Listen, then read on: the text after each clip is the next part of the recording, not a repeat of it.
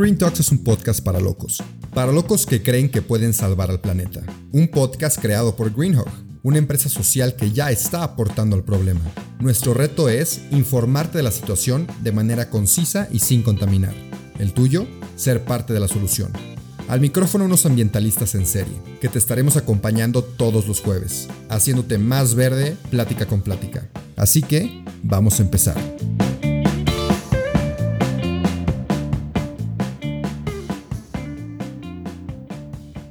Bienvenidos a otro episodio de Green Talks. El día de hoy tenemos a una invitada muy especial, más joven que los demás.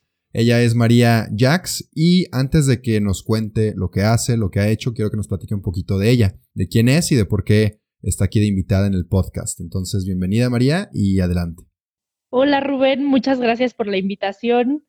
Sí, les platico un poco de quién soy. Soy estudiante de Ingeniería Química en la Universidad Iberoamericana. Tengo 22 años. Y bueno, ¿cómo empezó mi vida y mi pasión por el medio ambiente? creo que desde chiquita me ha, encantado estar en contacto con la naturaleza y siempre le he dado mucha importancia a esto. Y bueno, entrando a la universidad conocí a un grupo estudiantil llamado Cambio Ibero en ese entonces y rápidamente me metí, me involucré y, y bueno, para no hacerte el cuento largo, ahora somos un colectivo ambiental que se llama Cambio Colectivo que tenemos varios proyectos y ya somos varios en este colectivo. Eh, la verdad tenemos muchos proyectos. Uno de mis eventos favoritos, de hecho, fue con Green Hog, mm. que los, los, queremos mucho.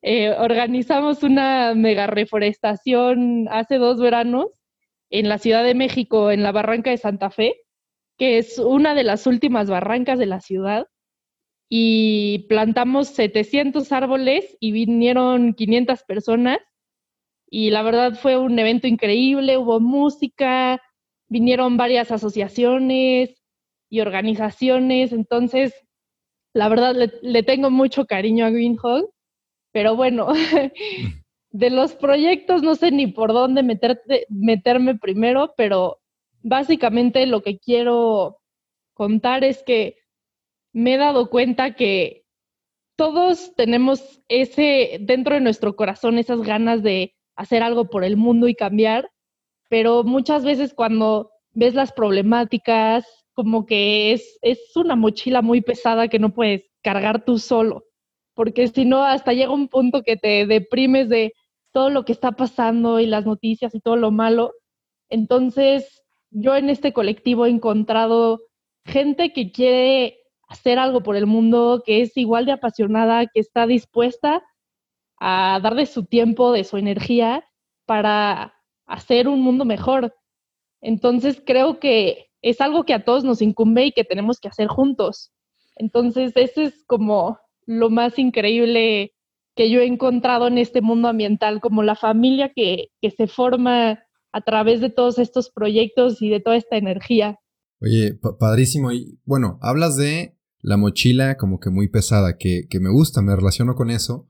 Y mi pregunta, bueno, mi primera pregunta para ti es, es ¿cómo le haces para ser ambientalista o para meterte en este medio sin que los problemas te, te abrumen, ¿no? Que, que, sea demasiado pesada esa mochila. Pues primero que nada, creo que nadie nunca va a ser un ambientalista perfecto, porque de entrada todos tenemos una huella al vivir en este planeta y al consumir de la forma que consumimos, por más que intentemos reducirla, sigues teniendo una huella importante. Entonces, creo que primero nos tenemos que reconocer como imperfectos para luego poder tomar una acción.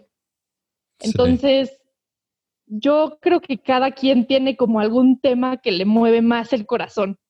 O sea, no sé, hay, yo personalmente la primera vez que me di cuenta de, de todo esta mochila pesada, como dices, fue viendo el documental de Chasing Corals, que justamente yo de vez en cuando iba a snorkelear y yo, ay, qué bonitos corales, qué bonitos corales, hasta que vi ese documental que cómo se están blanqueando y muriendo los corales y dije, no puede ser que yo estaba viendo bonito, o sea, por ignorancia completamente, o sea, la muerte de estos corales, ¿no? Y creo que eso fue el primer momento que me hizo despertar y decir, tengo que tomar acción, tengo que hacer algo al respecto. Y bueno, ¿cómo lo hago yo en mi día a día?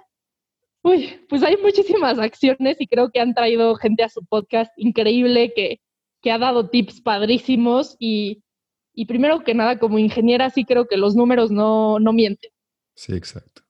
O sea, tu huella de carbono, de carbono, por ejemplo, reducir tu, el, tu consumo de carne, pues evidentemente los números lo dicen, es un impacto muy alto. El fast fashion, toda la ropa que usas, entre muchas otras cosas que poco a poco es cambiar ese switch de qué cosas realmente necesitas y cuáles ya, ya es extra, ¿no? Entonces creo que es como ir empezando a hacer ese, ese switch. Eh, por ejemplo, en la Ibero, te digo, en este, bueno, que empezamos siendo una asociación estudiantil, nuestro primer proyecto se llamaba la Ecofila, que si tú traías tu termo a la universidad, te podías saltar la fila de cualquier mm. cafetería y te hacían un descuento. Entonces, creo que es el primer switch de decir, no voy a pedir un café al menos de que traiga mi termo. Entonces, un día que se te antoja muchísimo, no traes tu termo, no, no lo voy a hacer hasta que tenga mi termo. Y esa fue como la primera acción que yo recuerdo que me costó trabajo, pero que, que empiezas a poner como prioridades. ¿Cuál es la prioridad, no? Exacto. Y, y de una acción pequeña vas haciendo cada vez más y vas, al hacerlo tú también, tus amigos te ven, la gente alrededor lo ve y empieza, es como, justo vi la película de cadena de favores. Y justo creo que ese concepto me encanta, como tú como ser humano, si haces una buena acción, como que es mucho más fácil que se vaya replicando las otras personas lo vaya replicando cuando tienes como estas ganas de hacer el cambio y no imponiéndoselo a la gente, porque creo que muchas veces podemos tomar una postura como de, ah, yo tengo la razón y tú estás mal, ¿no? Y definitivamente yo creo que esa no es la manera, sino simplemente por convencimiento hacer la acción y solito la gente empieza a voltear a ver y decir, ¿por qué estás haciendo eso? ¿Por qué te interesa eso? y lo empiezan a hacer ellos, ¿no? Claro, sí, es liderar con el ejemplo. Definitivamente creo que el ejemplo arrastra. Y, también algo que me gustó y que de hecho lo hemos, lo platiqué con Jorge alguna vez fue que pues nadie es perfecto. Y decíamos que hasta que no te mueres no dejas de contaminar. Hay que estar conscientes de que somos ambientalistas imperfectos, pero también tomar en cuenta que podemos ser ambientalistas, imperfectos o no, podemos hacer algo al respecto, como lo que me comentas que se me hizo buenísimo de los termos en, en tu universidad. Eh, pero son, son cosas así que una persona las inicia, ¿no? O sea, muchas veces decimos, no creo que haya un cambio si yo empiezo a reciclar o si yo dejo la carne o si yo hago cualquier cosita porque soy un individuo, pero como dices, como la película de cadena de favores se va esparciendo. Entonces, te quería preguntar, tú como individuo, ¿qué otros cambios así en cadena has logrado ver en el tiempo que has estado en este rollo ambientalista? Pues mira, más que nada creo que son los proyectos en los que he colaborado con Cambio, en donde he visto más repercusión, porque al final nos enfocamos mucho en esta conciencia y educación. Y, por ejemplo, el proyecto de la Barranca de Santa Fe, eh, hemos hecho jornadas de recoger basura o hikings y recoger basura. Cuando te das cuenta que un dulce que ya no existe desde hace 10 años, está ahí en el bosque y no se ha desintegrado, empiezas a ser consciente de, ah, yo consumo esto, yo pienso que soy limpia al tirarlo a la basura, pero lo que no me doy cuenta es que de esa basura se está yendo a un vertedero más grande que está contaminando también. Creo que esta parte de la conciencia es muy, importante y, y bueno, ahorita como el tema que más me apasiona es el de regenerar la tierra con la composta, justo la reforestación, como estos espacios que han perdido, se han desertificado por, pues, por la deforestación, por el mal uso de la tierra, ¿cómo puede regenerar ese espacio y llenarlo de vida otra vez? Ese es como ahorita lo que más me apasiona y, y pues justo creo que en una organización como en este colectivo que somos varios, es mucho más fácil juntos como poner esta energía para un proyecto que tenga un impacto muy grande. Entonces, a mí, como ambientalista, lo que más me gusta es coordinar proyectos. De verdad, eso es lo que más, más me apasiona. No, hombre, pero padrísimo porque no estás sola. O sea, ahorita que lo mencionas, que tienes un equipo, siento que es mucho más fácil y te da como que más esperanza el poder lograr cosas grandes porque tienes quien, quien te respalde. Entonces, pues qué padre. ¿Y cómo es el hacer proyectos? Porque tú los coordinas, ¿no? Pero ¿cómo, cómo es, cuál es la diferencia entre tener un equipo y llevar a cabo los proyectos? Por ejemplo, voy a hablar un poquito de la regeneración, que también es un tema súper interesante. A, comparado de que, pues, al estar sola, que ya no estás sola, ¿no? Si alguna vez estuviste tú emprendiendo en, siendo ambientalista sola o si siempre estuviste con alguna asociación. Sí, he estado sola también. Incluso hay proyectos que hemos hecho y que al final, al final creo que vivimos también en un mundo muy inmediato, muy, todo es rápido, entras a Netflix y hay 500 opciones y te, te metes a Instagram y ves 500 fotos en un minuto. Sea, vives en un mundo que todo está cambiando. Entonces, sí he vivido en esta organización gente que está muy motivada, que quiere entrar y que a la mera hora, no sé, no da resultados en las primeras semanas y ya me aburrí, ¿no? Entonces creo que es algo que sí requiere como esa paciencia de los resultados no siempre se ven a corto plazo, muchas veces es una semillita que va a dar 10 años después. Exacto. Un árbol gigante, ¿no? Entonces es también como muchas veces, pues sí en el camino hubo desesperación, de yo estoy poniendo toda mi energía y, la, a la gente, chance, ya, ya se aburrieron de esto, ¿no? Entonces, como que sí, en el camino sí hubo mucha frustración, hubieron etapas, pero, pero creo que es muy bonito eso que dices de no estar, no estar solo, porque, o sea, justamente no, no amaneces todos los días, ay, quiero salvar al mundo, ¿no? O sea, hay días que estás cansado, trabajas, estudias, tienes muchas cosas y, y sí, a veces no tienes la motivación al 100 y ese es en esos momentos cuando al estar junto y tener un equipo que, que, te motiva o que ese día alguien más es la persona que está trayendo esa luz en, en el camino, ¿no? Oye, por ejemplo, también se me viene mucho a la mente, a mí me ha pasado que digamos que me decepciono, pierdo la fe en, la humanidad o, me decepciono, pues por cosas que ves, ¿no? Por lo mismo que platicábamos de que puede ser muy abrumador. A ti, o sea, tú estando en una asociación donde va gente que quiere ayudar, ¿te pasa eso de que pierdes la fe en la humanidad o es como que traes mucho positivismo de que hay mucha gente que quiere ayudar? ¿Cómo es ese proceso para ti? La verdad, por lo general, yo soy una persona muy, muy positiva, como que siempre me encanta ver el lado bueno, pero pues obviamente hay días que, que sí, no sé, eh, hasta hay documentales que luego, me encanta ver documentales, pero hay algunos que te enseñan la realidad tan duro que sí sientes una impotencia, te das cuenta que eres una hormiguita en el mundo y sí. sientes como una impotencia en el corazón de quiero hacer algo, pero como no puedo. Entonces, o sea, sí, sí lo he sentido, pero no sé, es, complicado, es complicado, como que siento que justo esos días donde tú te sientes impotente, te tienes que rodear de gente que, que sea también luchona, energética, que tenga ganas de hacer algo, porque en esos días que tú no quieras es cuando te van a jalar. Claro, claro, ¿no? Y son las ventajas de tener a, a un equipo de gente interesada en esto. Y es lo padre que estamos haciendo comunidad, ya, ya tú eres parte de la comunidad de, bueno, de Greenhook ya desde hace tiempo, que de hecho se me fue, pero me gustaría preguntarte, o sea, ¿cómo fue ese encuentro con Greenhawk? ¿Cómo fue que se, se contactaron o no sé? Porque me quedó la duda. Estuvo muy chistoso porque fue en un bazar en la Ciudad de México. Eh, les compré una de sus pulseritas y, pues ya me contaron, ah, por cada pulsera plantamos tantos árboles. Y ya yo le dije, ay, ¿en dónde están? En San Luis. Ay, yo luego organizo reforestaciones en México, hay que organizar una juntos. Y ya, sí, sí, sí, perfecto, pásame tu correo, nos sé qué.